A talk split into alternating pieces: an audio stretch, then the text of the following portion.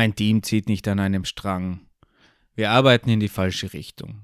Kennst du? Schon einmal gehört? Dann eine kurze Frage.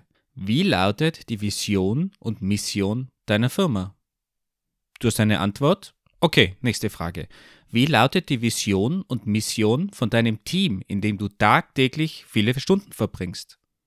Du hast eine Antwort? Oder hältst du das ganze Thema für Esoterik und denkst eigentlich nur, Geschleich, die alle die Vision haben, sollen besser zum Arzt? Aber genau darum dreht sich die Episode. Wir klären, was eine Vision und eine Mission ist, warum diese wichtig für eine Firma und auch für dein Team ist, stellen uns die Frage, warum wir eigentlich genau für diese Firma arbeiten, was für einen Effekt die Vision und Mission auf dein Team haben kann, ob es auch ganz ohne funktioniert und wie man das ganze Thema angehen kann. Also los geht's!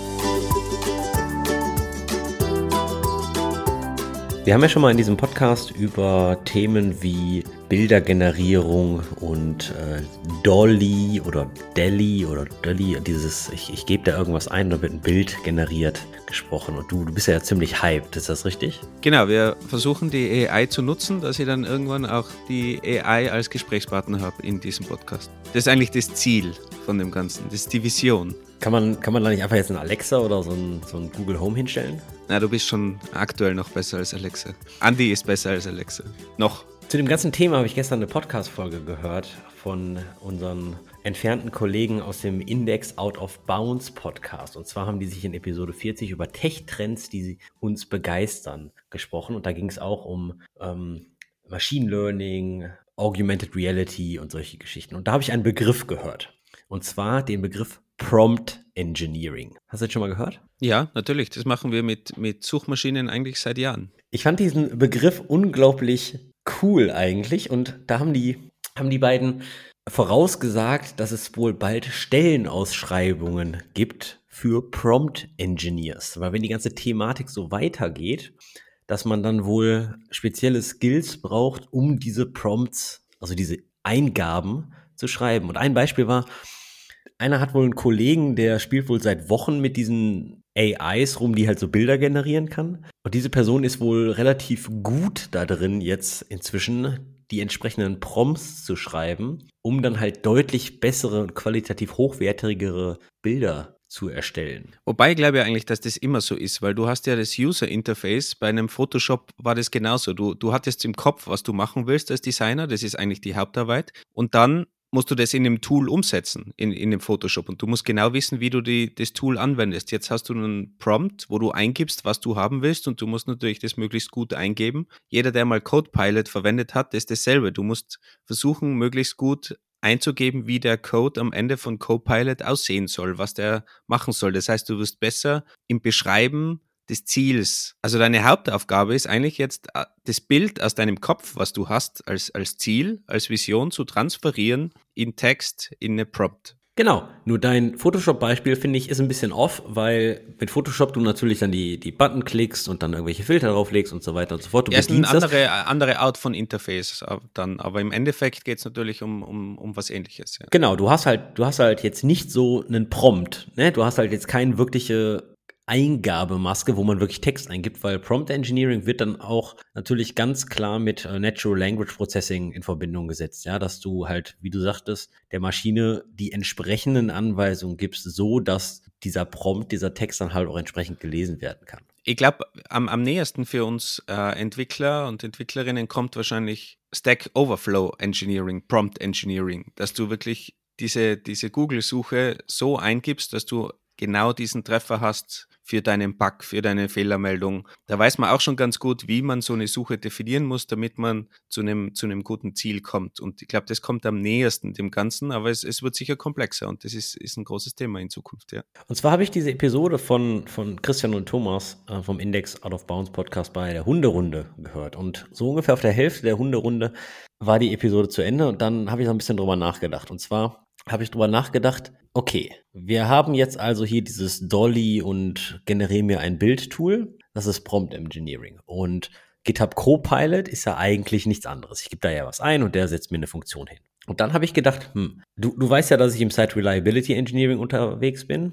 Und Site Reliability Engineering ist eigentlich der Aufgabenbereich, der rauskommt, wenn du Software Engineere mit den Bereich von Operations beauftragst. Ja, das ist so die grundlegende Definition von, von Google. Und Software-Ingenieure sind ja faul. Und dann habe ich mich gefragt, kannst du dir vorstellen, dass wir das irgendwann mit wir meine ich die Tech-Industrie und so weiter, das Ganze so weit treiben, dass man Operations, also Server betreiben, Cloud aufsetzen und äh, Reliability und Failover und Storage und, und was da nicht alles zugehört, durch Prompt Engineering steuern kann. Also ich meine jetzt nicht nur, äh, hey, GitHub Copilot, setz mir bitte jetzt hier via Terraform eine AWS-Instanz auf, sondern ich meine wirklich komplett Operations. Wir haben ein Incident, kann ich durch Prompt Engineering in fünf bis zehn Jahren mein Incident lösen oder kann ich dadurch Upgrades machen oder, naja, die ganze Thematik halt. Das ist eine sehr, sehr intelligente Frage, weil eigentlich können die Dinger ja nur, nur unter Anführungszeichen, bestehende, bestehendes Wissen verknüpfen. Also verknüpfen ist eh schon übertrieben, weil, weil es können, können die, kann die AI eh nur geringfügig, aber zumindest bestehendes Wissen nutzen. Und das Problem bei diesen ganzen Bugs und Incidents ist ja oft, dass man gar nicht weiß, um was es sich eigentlich handelt. Aber wenn man natürlich genug Datenpunkte hat, wie man reagiert auf Incidents und vielleicht bei Standard-Incidents also die Festplatte läuft voll oder sowas, dass man da vielleicht dann mit einer AI reagieren kann, könnte man durchaus vorstellen. Oder man geht in die Richtung, dass man Prompt Engineering macht, dass man sagt, okay, man gibt dann nur mehr ein, das ist ein Festplatten-Error, clean die Festplatte oder löscht irgendwelche Logs und was dann wirklich gelöscht wird, passiert automatisch. Aber klingt auch sehr erschreckend, muss ich sagen. Aber könnte ich mir durchaus vorstellen, dass zumindest die, die Arbeit erleichtert wird in Zukunft vom Incident Management. Und warum habe ich dieses Intro gewählt? Weil jetzt die flache Überleitung zu unserem heutigen Thema kommt. Wolfgang, wie würde deine Vision und Mission zu dieser Frage aussehen, wenn du eine Firma gründen würdest, die dieses Ziel erreichen möchte? Ich glaube, meine, meine Mission wäre, den ganzen DevOps-Leuten mehr Freizeit zu bringen. Da gehe ich sowas von mit. Und wie wird, wie wird die Vision aussehen? Die Vision ist jetzt schon schwieriger. Die Vision, wenn man so rechnet, 10, 15 Jahre, die wäre dann irgendwie konkreter, vielleicht in Richtung Tools, die richtigen Tools an die Hand geben, um im Alltag etwas zu erleichtern, um die Incident Management zu erleichtern. Irgendwie ist vielleicht was, was Konkreteres, wobei 15 Jahre natürlich auch immer schwierig ist. Also das ist, wie man schon sieht, nicht sehr einfach. Und vor allem, wenn du mir jetzt so spontan fragst, innerhalb von Sekunden irgendwas ähm, zu erstellen, weil es wird ja auch unterschätzt, dass die Vision und Mission doch ein wichtiger Punkt ist in Teams und in, in Firmen und man das nicht so einfach übers Knie brechen kann von in ein paar Sekunden. Also da, da steckt schon teilweise viel dahinter und man, man sollte es auch nicht unterschätzen, wie wichtig das ist und wie viel Zeit das braucht. Jetzt habe ich dich natürlich einfach so bloßgestellt, aber hol uns doch mal bitte kurz alle ab. Wovon reden wir hier eigentlich und was ist das heutige Thema? Also heute geht es um die Vision und die Mission von Teams und wie das die Teamarbeit verbessern kann.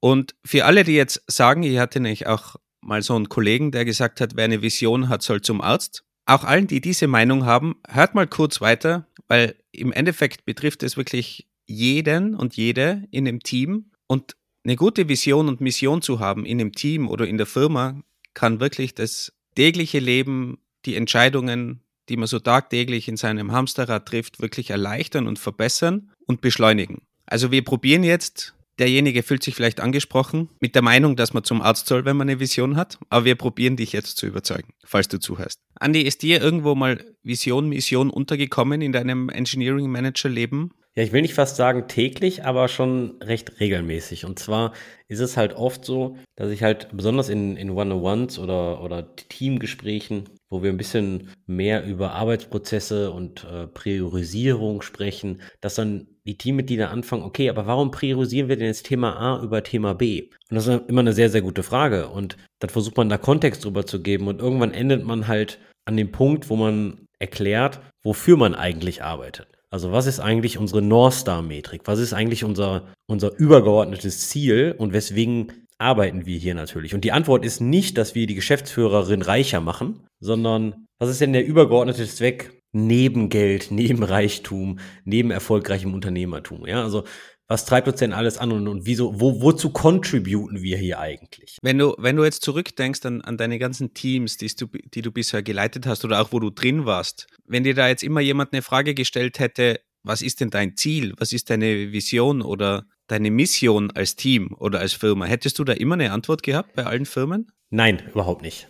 Und zwar besonders in meiner beruflichen Anfangszeit war mir das eigentlich völlig egal. Ja, weil ich hatte, ich war froh, dass ich einen Job habe, ich hatte Spaß am Programmieren, alles super. Über Zeit stellt man sich halt die Frage, warum stehe ich eigentlich jeden Morgen auf und, und warum arbeite ich eigentlich genau für diese Firma? Ich möchte nicht sagen, das ist die Midlife Crisis, weil da bin ich glaube ich noch nicht. Aber man stellt sich halt schon die Frage, okay, warum mache ich das Ganze hier und wofür? Und ich beobachte das auch bei, bei den Teams und bei den Teammitgliedern. Die Leute, die jetzt keine 18 oder 20 sind, sondern ein bisschen länger schon im Job, die nehmen halt mehr und mehr teil an diesen Diskussionen, was man wie priorisiert, welche Arbeit denn wirklich wichtig ist und welche Arbeit eigentlich wirklich einen Impact für das Business hat und, und das übergeordnete Ziel zu erreichen. Und nein, ich habe natürlich nicht immer eine, eine Antwort gehabt, weil ich muss auch zugeben, dass nicht jede Firma, in der ich gearbeitet habe, von Anfang an eine Vision oder Mission hatte.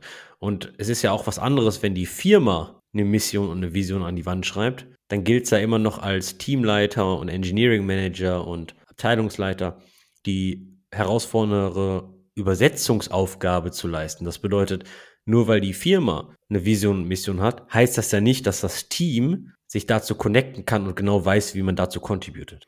Ich glaube, das ist auch wirklich ein schwieriger Punkt, weil das, was du jetzt ansprichst, ist so dieses Purpose und jeder will für eine Firma arbeiten mit einem sinnvollen Purpose. Kann man das eigentlich überhaupt ins Deutsche übersetzen? Purpose, Zweck? Moment, ich mache mal Prompt Engineering bei DeepL. Verwendungszweck und Zweck, Ziel. Ja, klingt, klingt sehr schwach. Also Purpose-Driven, wie es so schön heißt.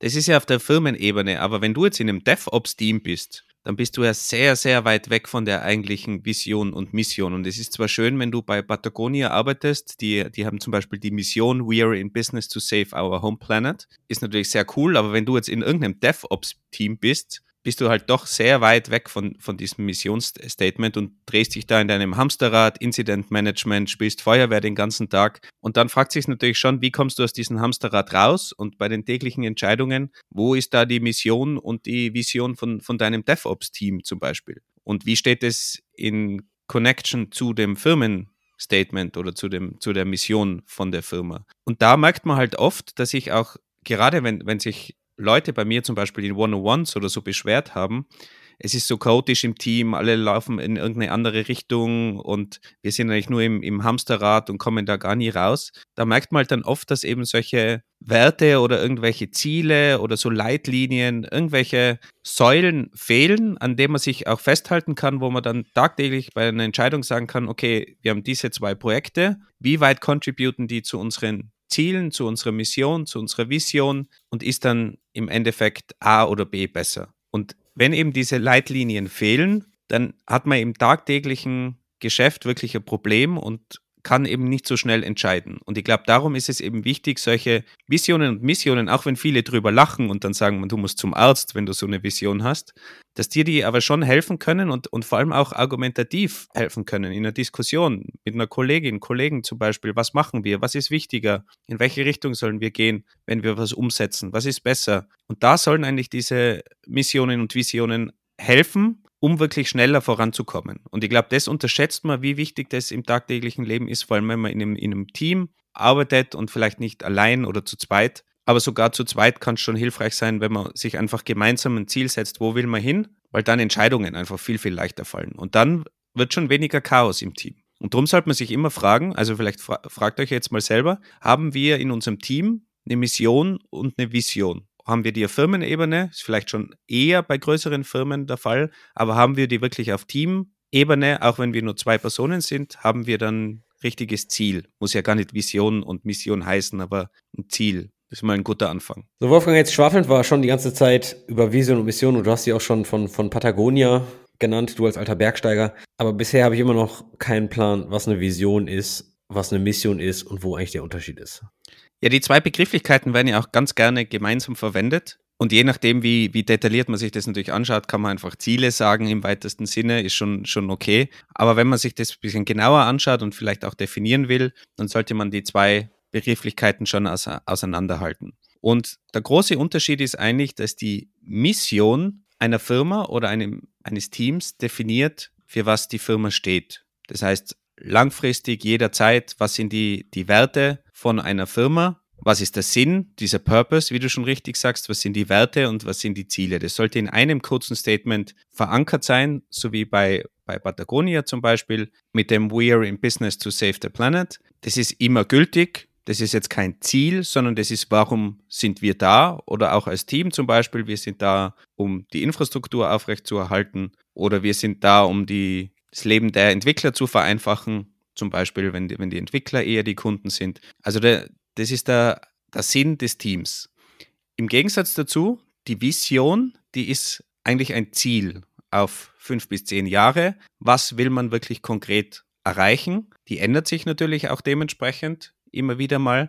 Die Mission sollte sich im Idealfall natürlich weniger ändern, weil das ist ja so, so eigentlich ein Wert, den man hat als Team und als Firma. Und dann hat man immer die konkretere Vision, wo will man hingehen so wie du gesagt hast, dieser, dieser Notstern, North Star Metrik, wo will ich eigentlich hin? Was ist unser gemeinsames Ziel als Team, als Firma? Und dann kann man sich konkret dann im, im, im Alltag oder in den jährlichen Planungen überlegen, wie kommt man zu diesem Ziel hin. Also die Sachen sind schon sehr unterschiedlich und braucht auch beide. Und darum sollten die Dinge gut überlegt sein und definiert sein, weil die eben, würde mal sagen, fünf bis zehn Jahre mindestens gültig sein sollen. Hast du mal ein, zwei Beispiele von populären Unternehmen zu deren Vision und Mission, damit wir mal was zum Anfassen haben? Nehmen wir mal Tesla als Beispiel. Das Mission Statement ist to accelerate the world's transition to sustainable energy. Und die Vision ist to create the most compelling car company of the 21st century by driving the world's transition to electric vehicles. Also da sieht man schon, die Vision ist jetzt konkret auf, auf Autos bezogen und die Mission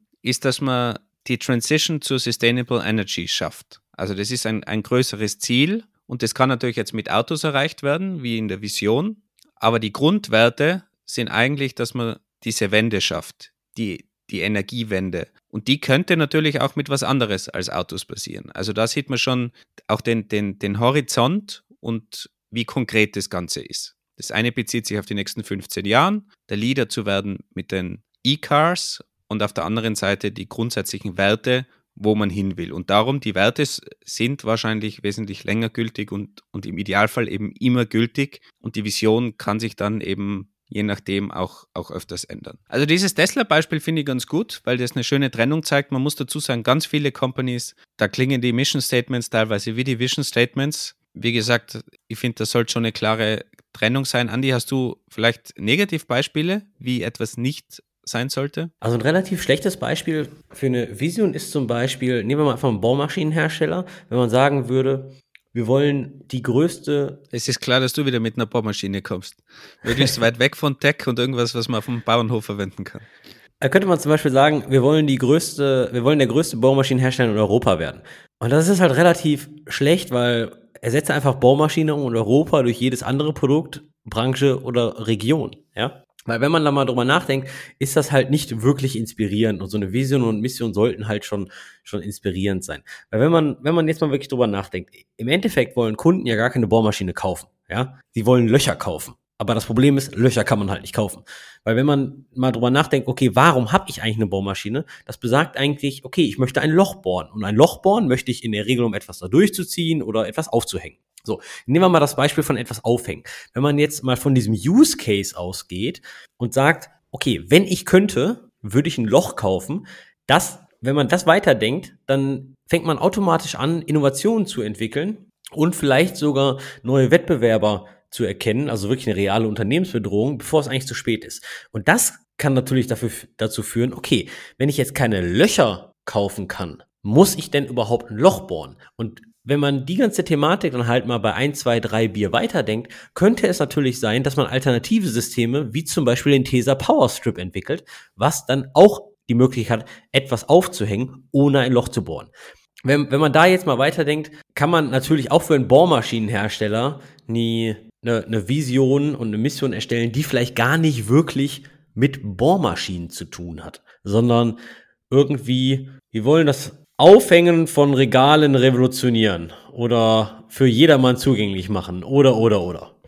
das ist ja das, was auch, auch Tesla oder Patagonia gemacht hat, die eben mit der konkreten Vision gar nichts mehr zu tun haben. Wir wollen die Energiewende vorantreiben. Wir wollen unsere Umwelt schützen. Das hat mit der eigentlichen Vision gar nichts zu tun, sondern eben, das sind die, die Grundwerte. Und das wäre das Gleiche, wie, wie du sagst, unseren Kunden zu helfen, etwas aufzuhängen. Und da kann halt Bohrmaschine im weitesten Sinn ein Punkt sein. Und ich glaube, das, das, was du jetzt gesagt hast, ist schon, ist schon ein guter Punkt, wie man auch zu dieser Vision überhaupt kommt oder zu die, dieser Mission, weil man muss sich ganz gut überlegen, was hat man denn eigentlich für Kunden? Und das muss man als Team auch überlegen. Wenn du jetzt ein DevOps-Team hast, musst du dir überlegen, wer sind eigentlich deine Kunden? Und deine Kunden sind wahrscheinlich nicht die Kunden von deiner Firma, sondern die Kunden sind vielleicht die Developer, denen du eine möglichst einfache Entwicklungsumgebung geben willst, dass die einfach Sachen deployen können, dass die Sachen stabil betreiben können, dass die gut schlafen können. Das heißt, deine Kunden sind dann vielleicht Entwicklerinnen intern in der Firma. Und das muss man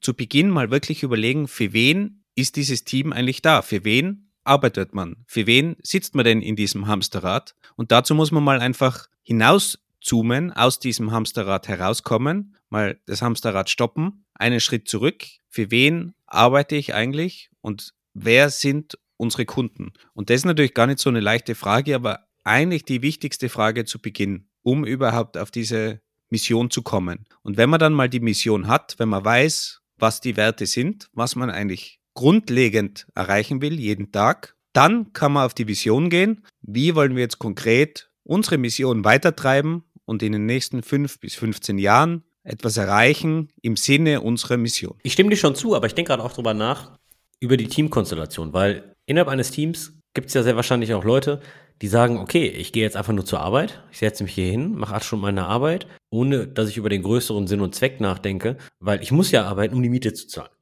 Das bedeutet, Leute, die gar keine Relation zum Produkt, zur Firma oder ähnliches haben wollen, was ich meines Erachtens nach völlig okay finde. Ja, man muss ja arbeiten, um die Miete zu bezahlen, um die Kosten zu bezahlen, bla, bla, bla. Und somit ist die Arbeit Mittel zum Zweck, weil ganz unten runtergebrochen ist die Definition von Arbeit Zeit und Fähigkeit im Austausch von Geld, was, was, was, was völlig okay ist. Ich bin persönlich einer, der sagt, okay, ich muss ein bisschen Sinn in meiner Arbeit sehen, ich muss ans Produkt glauben, weil ich denke mir, wir verbringen so viel Zeit auf der Arbeit, dass ich das nicht sinnlos wegschmeißen soll.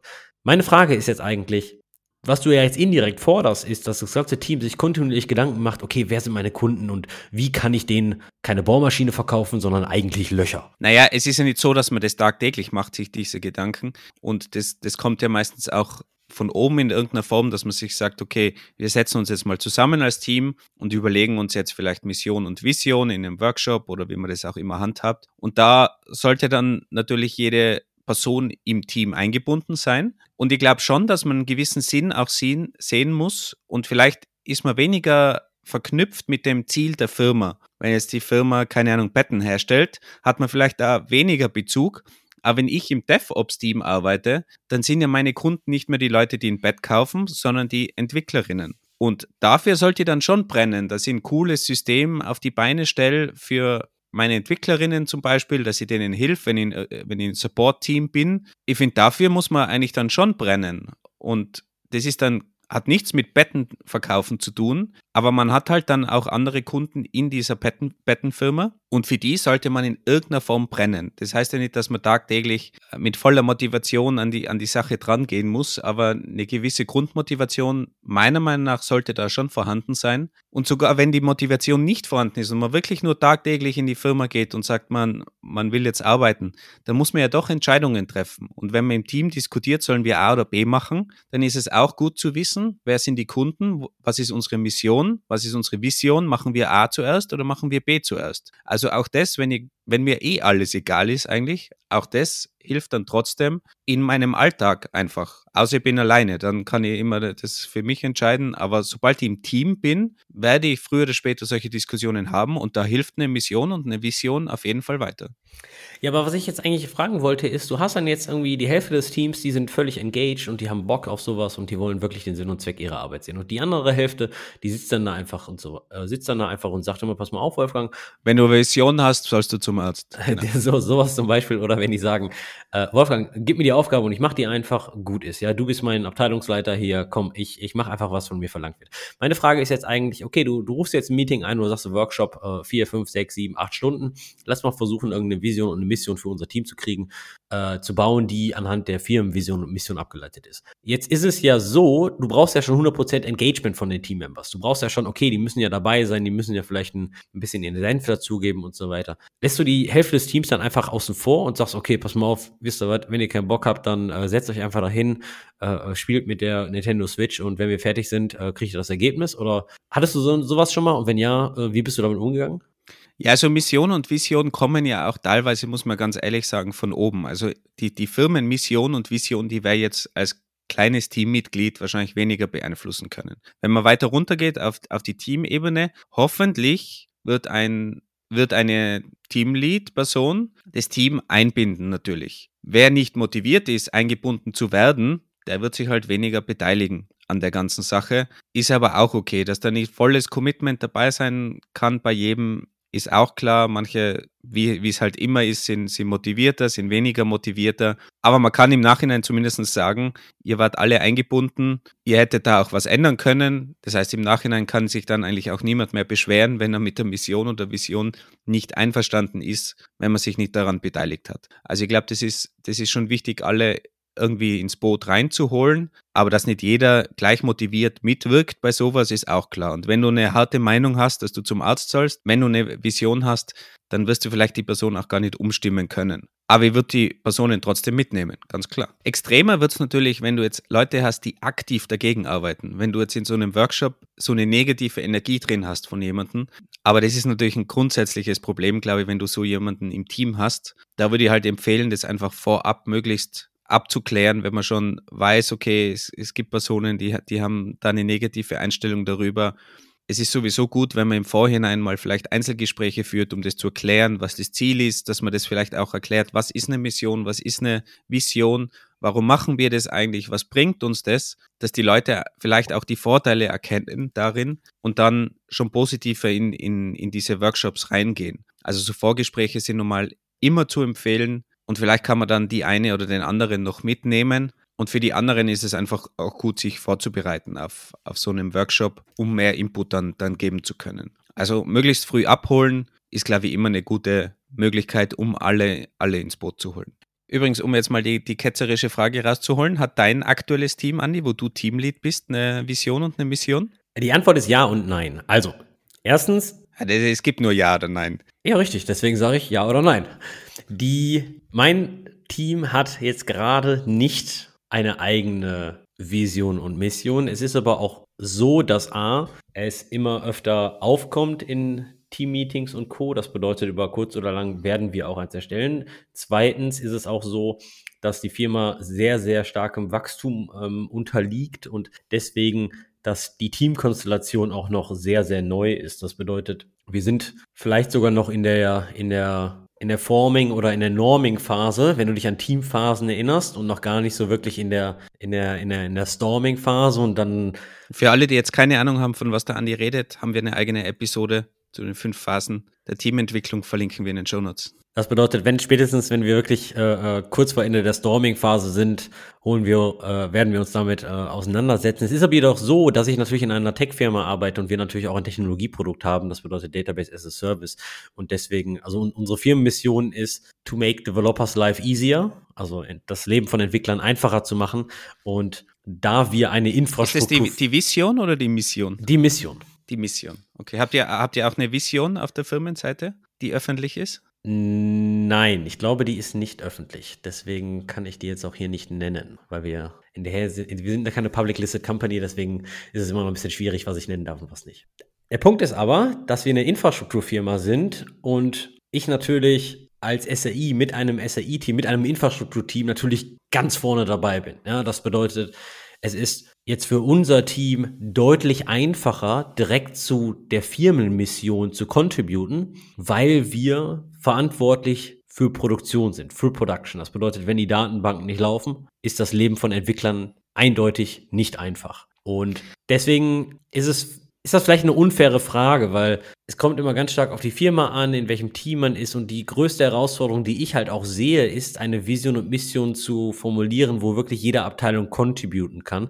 Und speziell in so Riesenfirmen äh, ist es unglaublich hart, eine griffige Vision für einen multi-internationalen Mischkonzern mit diversifizierte Produktportfolio zu erstellen. Ja, also, Aber wo hast du denn das, dieses Bingo jetzt, äh, diese Bingo-Kombination her? Also wie würdest du zum Beispiel Riesenkonzerne wie 3M bezeichnen? Das sind mit hoher Wahrscheinlichkeit multi-internationale Mischkonzerne mit diversifizierte Produktportfolio, oder? 3M ist ganz, ganz easy. Wir erleuchten die Welt quasi. Die wie erleuchtest du denn mit Post-its und Helmen die Welt? Ich habe gedacht, die haben überall Reflexionssachen oben. Ne? Ich habe noch nie reflektierende Post-its gesehen. Naja, aber der Punkt ist ganz einfach, wenn du halt so, so, so ein Riesenschiff hast, dann ist es natürlich unglaublich hart. Aber ich glaube natürlich, genau da ist es umso wichtiger, dass du auf Teamebene oder auf, auf Subfirma-Ebene solche Missionen und Visionen hast. Und ich glaube sogar, was du jetzt gesagt hast, für dein Team, das ist auch so eine, eine Ausrede, wir contributen da eh zu dem globalen Ziel, weil ich glaube, dass das schon wichtig ist, auf der Teamebene auch so eine Mission und Vision zu haben, weil du ein ganz anderes Teamgefühl dann bekommst. Wenn du auch das gemeinsam als Team entwickelst und gemeinsam dahinter stehst, da, da hast du so ein gemeinsames Teamgefühl, dass du auch viel besser in die Performing-Phase zum Beispiel kommst mit deinem Team, weil die, die der Teamzusammenhalt auch gestärkt wird. Wenn du mal durch so einen Workshop durchgehst und dir gemeinsam überlegst, wofür du stehst, das hat natürlich schon auch Vorteile. Und sogar wenn man das gar nicht Mission und Vision nennt, sondern einfach gemeinsame Ziele und ganz dumm an die Sache drangeht und sagt einfach, was sind denn unsere gemeinsamen Ziele, was wollen wir erreichen, ohne da jetzt einen großen Fass drum zu machen mit Workshop und, und Pipapo, dann glaube ich, bringt das auch schon viel weiter. Und stärkt das Team. Also ich würde auf jeden Fall sagen, dass das, dass das hilfreich ist und auch das, das tägliche Leben wirklich erleichtert. Und das ist, glaube ich, ein Baustein, um auf diese Performing-Phase zu kommen, um ein gutes Team zu haben, was, was sich als Team fühlt und auch gemeinsam als, als Team agiert und, und so wirklich die Sachen auf die Straße bringt. Das bestreite ich auch gar nicht. Das habe ich auch ganz von Anfang gesagt, dass es kommen wird. Und genauso wie relevante Themen wie zum Beispiel ein Teamcharter. Ja, was ist das Team eigentlich? Wofür steht das Team eigentlich? Wir hatten auch Werte mal ganz kurz angesprochen und welche Verantwortlichkeiten hat das Team und auch vielleicht eine Abgrenzung zu machen, welche Verantwortung, Verantwortlichkeiten hat das Team nicht, ja, weil es ist ja auch immer eine Gefahr, dass in einem Startup, Scale-up oder ähnliches in einer kleineren Firma deine Abteilung als sogenanntes Catch-all-Department ist. Ja, so nach dem Motto, wir wissen gerade nicht wohin und deswegen wird dieses Team dieses Produkt machen und das, keine Ahnung, ihr seid jetzt das Suchmaschinenprodukt und ihr müsst dann nebenbei noch den, den Registrierungsservice machen. Sorry, aber das passt vorne und hinten nicht ins Portfolio. Ne? Und ähm, deswegen ist halt auch so eine Vision und Mission und auch ein Teamcharter schon recht sinnvoll, um die Identifikation des Teams zu stärken. Während du gesprochen hast, habe ich aber gerade mal nachgeschaut. Was ist die, was ist das Mission Statement von 3M? Das Mission Statement von 3M, die machen ja wirklich alles, ja, Post-its, äh, Gehörschutz, Helme, äh, du von mir aus auch Reflektoren, ja, das wusste ich jetzt auch noch nicht, aber die machen ja wirklich alles. Ich würde auch nicht wundern, wenn die auch Klopapier machen. So, 3M hat sich verpflichtet, durch Umweltschutz, soziale Verantwortung und wirtschaftlichen Fortschritt aktiv zu einer nachhaltigen Entwicklung beizutragen. Scheint irgendwie sehr in zu sein, jetzt einfach als Mission Statement immer auf die Umwelt zu drehen dann hat man da keine Probleme und das klingt gut. Das müsst ihr vielleicht bei eurer Firma auch machen. Ihr probiert mit Databases as Service die Energiewende zu fusieren. Ach so, meinst du in, wir machen das Leben von Entwicklern einfacher, kommt Sustainability zu kurz? Eher das, ähm, genau. in dem Mission Statement stimmt das schon. Naja, der Punkt ist aber, Wolfgang, ich stimme dir schon zu, um wirklich ein Performing Team zu haben, sollte die Richtung klar sein, die Nordstar-Metrik und wofür tun wir das denn Ganze? Denn ich denke, wenn jedem der Sinn und Zweck klar ist, wird über mittel- bis langfristig Innovation gefördert und auch wirklich die Kreativität der Mitarbeiter gefördert und auch hoffentlich dann auch genutzt, weil somit kann man natürlich auch aus eigenen Ideen eigene Produkte machen, weil man kann ja immer sich auf das Mission und Vision Statement zurückziehen und sagen, hey, pass mal auf, diese Idee wird uns genau an diesem Statement contributen. Oder auch umgekehrt, man kann auch sagen, okay, dieses Request, was jetzt da reinkommt, auch von der Chefetage, vielleicht kann man sagen, okay, hey, das passt aber überhaupt nicht mit unserem Mission Vision Statement zusammen. Sollen wir das wirklich machen? Macht das Sinn? Bringt uns das wirklich weiter? Also man kann da dann auch challengen mit sowas. Ich glaube, das ist schon auch ganz, ganz praktisch. Und man muss ja auch dazu sagen, dieses Statement, das ist ja der Outcome von einem längeren Prozess. Und der Prozess an sich ist auch ganz wichtig, weil du diskutierst da ja am, am, Weg ganz viel, bis du mal zu diesem Statement kommst und da hast du dann vielleicht zehn Statements zur Auswahl zwischendrin, machst ein Voting. Also der ganze Prozess schweißt ja auch zusammen und der hilft auch, die Gedankengänge anzuregen, dass man drüber nachdenkt, was machen wir mit unserem Team eigentlich, wo wollen wir hin. Also dieser ganze Prozess ist, glaube ich, auch ganz, ganz wichtig für das Team und für alle Mitglieder. Und das kleine Statement, was da am Schluss rauspurzelt, das ist quasi nur das Ganze kondensiert aus diesem Prozess und auf das man dann zurückgreifen kann. Aber der Prozess an sich ist auch ganz, ganz wichtig und alles, was während diesem, dieses Prozesses dann entsteht. Falls ihr diese Episode mal hört und ihr seid doch gar nicht wirklich im Klaren darüber, was eigentlich die Vision, die Mission von meiner Firma, in der ich gerade arbeite, das ist zum Beispiel ein perfektes Thema für das nächste One-on-One -on -One oder für die nächste Town Hall oder All-Hands-Meeting, wenn ihr sowas regelmäßig habt. Oder so Ask Me Anything Sessions für euren Vorgesetzten oder Abteilungsleiter oder vielleicht CEO oder Geschäftsführer. Und das sind Fragen, die sollten die meisten eigentlich parat haben. Und dann könnt ihr auch kritische Fragen stellen. Okay, habe ich jetzt verstanden, aber wie contribute denn ich zu dieser Vision und Mission? Was ist denn meine konkrete Aufgabe? Und das sind sehr, sehr gute Fragen, um mal wirklich den Purpose und das, das Warum hinter eurem Job wirklich zu fragen. Und natürlich aber auch, um euren eigenen Impact in der Firma gegebenenfalls zu korrigieren, beziehungsweise zu verbessern oder neu auszurichten. Jetzt stellt sich natürlich die Frage, kann die ganze Sache auch ohne Ziele funktionieren? Also das bedeutet, kann eine Firma auch erfolgreich sein ohne Vision und Mission Statement? Ja, es geht natürlich immer ohne und es kann auch eine Firma geben, die andere Wege gefunden hat, klar.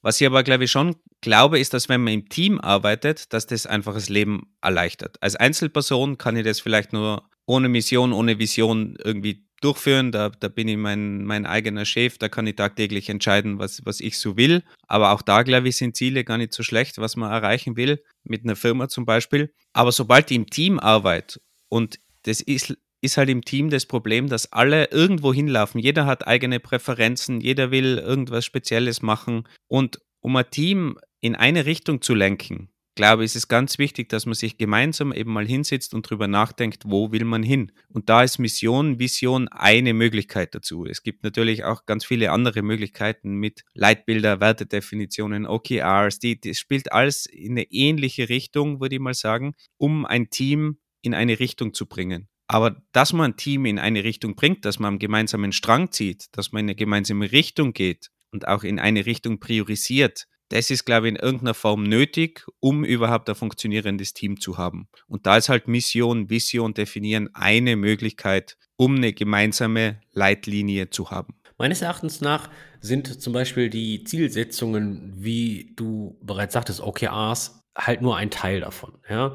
Und Vision, Mission, Teamvision, Teammission, OKRs, also ähm, Quartalsziele und Co., die contributen alle zum, zum großen Ganzen, sind aber alles auf verschiedenen Ebenen und alles aus verschiedenen Zeiträumen ausgelegt. Und deswegen, das klingt jetzt alles immer super kompliziert und äh, vielleicht baut man da auch irgendwie so einen riesen Wasserkopf auf. Und ja, vielleicht ist es auch valide, in einer Fünf-Mann-Firma oder einer Zehn-Mann-Firma gar nicht so viel darüber nachzudenken. Und auch je nach Firmenart ist es natürlich eine ganz andere Sache. Wenn ich jetzt eine klassische Agentur bin, die wirklich Auftragsarbeiten für, für externe Kunden macht, ja, auch die kann eine Vision und Mission haben, wird aber gegebenenfalls schwieriger. Und je nach Größe, wenn es jetzt eine 100-Mann, 200-Mann-Agentur ist, dann sollte man da wirklich schon mal drüber nachdenken, weil es halt umso schwieriger ist, je mehr Leute man an Bord hat, alle in eine Richtung zu lenken.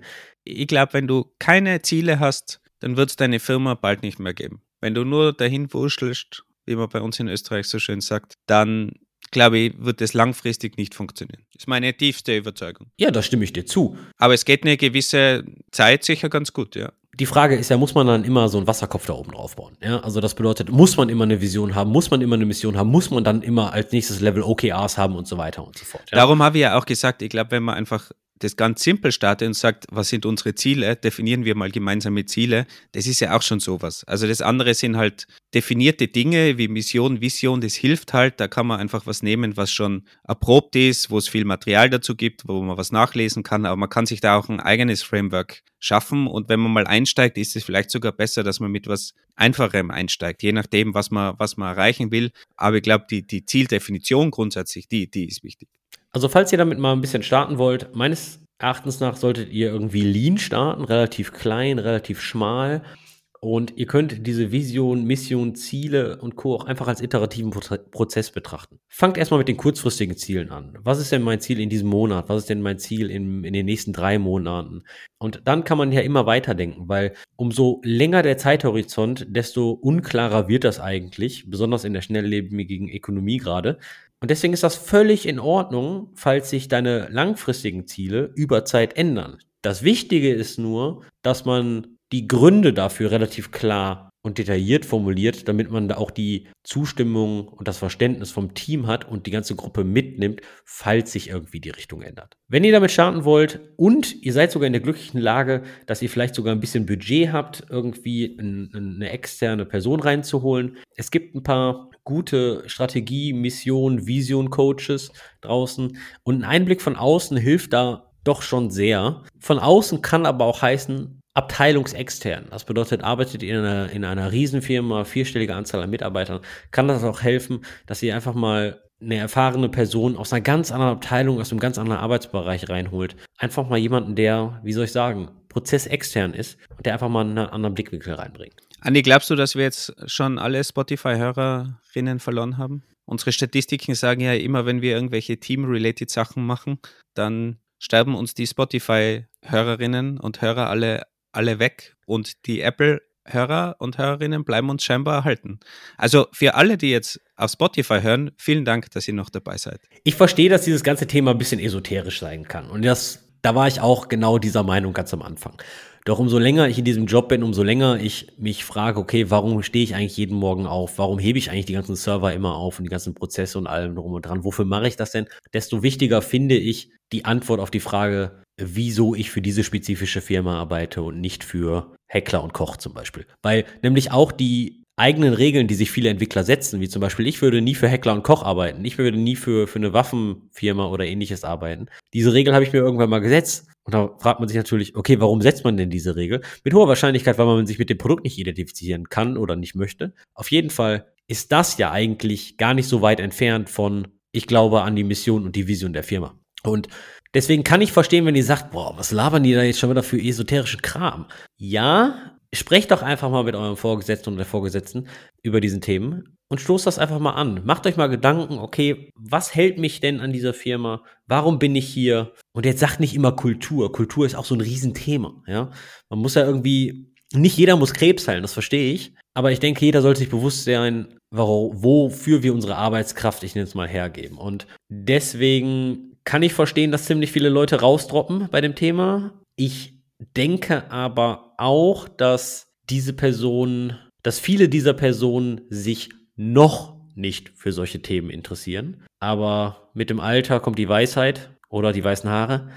Beides und, äh, meistens, hoffentlich. Dann wird sich's drehen. Naja, aber was wir auch in den Statistiken sehen, äh, Spotify oder Apple, dass manche Hype-Themen und bei Hype-Themen nenne ich mal zum Beispiel Computerbild-Themen. Computerbild-Themen sind Themen wie vor ein paar Jahren Responsive Web Design oder jetzt vielleicht Docker, dass die recht steil gehen in unseren Hörerzahlen. Und äh, jetzt können wir uns überlegen, gehen wir nur auf Computerbild-Themen oder machen wir das, was wir denken, ist richtig und wo wir Spaß haben, Wolfgang? Also was ist eigentlich die Vision und die Mission vom Engineering Kiosk? eindeutig uns Spaß zu bereiten. Aber wir sind natürlich auch offen für Feedback und Vorschläge von eurer Seite, was euch interessiert. Wir würden natürlich auch gerne wissen, was ihr zu dem ganzen Thema Mission und Vision denkt und ob ihr immer noch der Meinung seid, dass man, wenn man eine Vision hat, besser zum Arzt gehen soll. Schickt uns das Ganze gerne auf Twitter, ENG Kiosk oder auch per E-Mail an stetisch.engineeringkiosk.dev. Und vielleicht sollten wir die nächste Woche einfach nutzen, Andi, um eine Vision und Mission für Engineering Kiosk zu definieren. Vielleicht, vielleicht äh, publishen wir die dann nächste Woche. Lass uns das machen. Uns wird auch noch sehr, sehr freuen, wenn ihr uns vielleicht ein bisschen weiterempfehlt. Einfach mal eine Episode euren Arbeitskollegen schicken. Und mich persönlich interessiert, was sind die Herausforderungen bei euch zu diesem ganzen Thema? Ist es wirklich hart esoterisch oder was sind eure Probleme bei den Themen Vision und Mission? Das war's von uns für diese Woche. Wir wünschen euch einen schönen Tag. Bis bald. Ciao.